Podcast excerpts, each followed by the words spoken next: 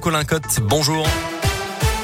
Bonjour Mickaël, bonjour à tous. À la une ce matin, le pire est derrière nous, sur Olivier Véran. Hier soir, le ministre de la Santé juge possible la fin du port du masque en intérieur au printemps. En attendant, il explique qu'avec trois doses de vaccin ou deux doses et une infection, le passe vaccinal restera valide sans limite. Jusqu'à présent, le délai avait été ramené de 6 à 4 mois après une infection.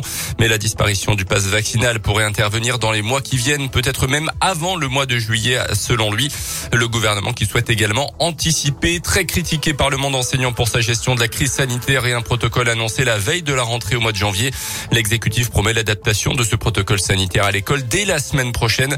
Il va mener des consultations avec les syndicats et les fédérations de parents d'élèves avant d'annoncer les nouvelles règles en vigueur très en amont de la rentrée euh, prévue dès le 21 février pour la zone B. Dans l'actu chez nous, un vol un peu particulier mais pas si étonnant alors que les prix des matières premières augmentent sans cesse en ce moment.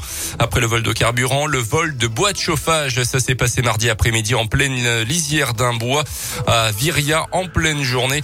Les policiers ont pris un couple en flagrant délit en train de charger dans leur voiture du bois qui ne leur appartenait pas.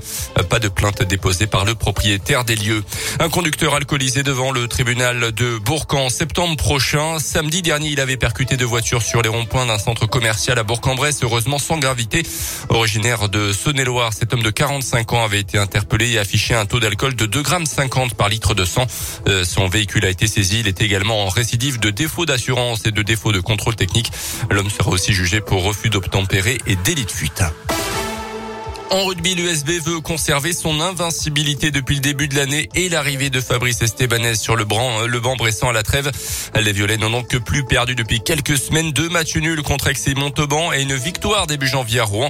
Mais malgré ça, l'US Bressan reste collé au fond du classement, 15e du championnat de Pro D2 face à Aurillac ce jeudi soir en match en retard. Les joueurs ont donc l'occasion de montrer une nouvelle fois leur progrès depuis le début de l'année 2022, comme l'explique Fabrice Estebanez au micro Radioscoop de Didier Berthet.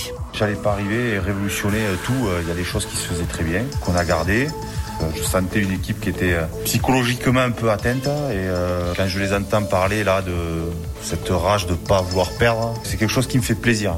Le gros travail est, psychologique, ça commence à commence à payer. Après sur le terrain, voilà, j'essaie de leur rabâcher toutes les semaines que euh, s'ils sont là, c'est qu'ils l'ont mérité et qu'ils sont pas là pour subir et, d'être en Pro D2 juste parce qu'on est content d'être en Pro D2. Là, ils sont en train de le comprendre, ils sont en train de prendre aussi euh, conscience euh, qu'ils sont capables de faire mieux, voire beaucoup mieux. USB Aurillac, c'est à partir de 19h au stade de Marcel Vercher à Bourg-en-Bresse. En basket, la Gilbourg est tombée hier soir en Grèce en Eurocoupe 84 à 77 contre Patras.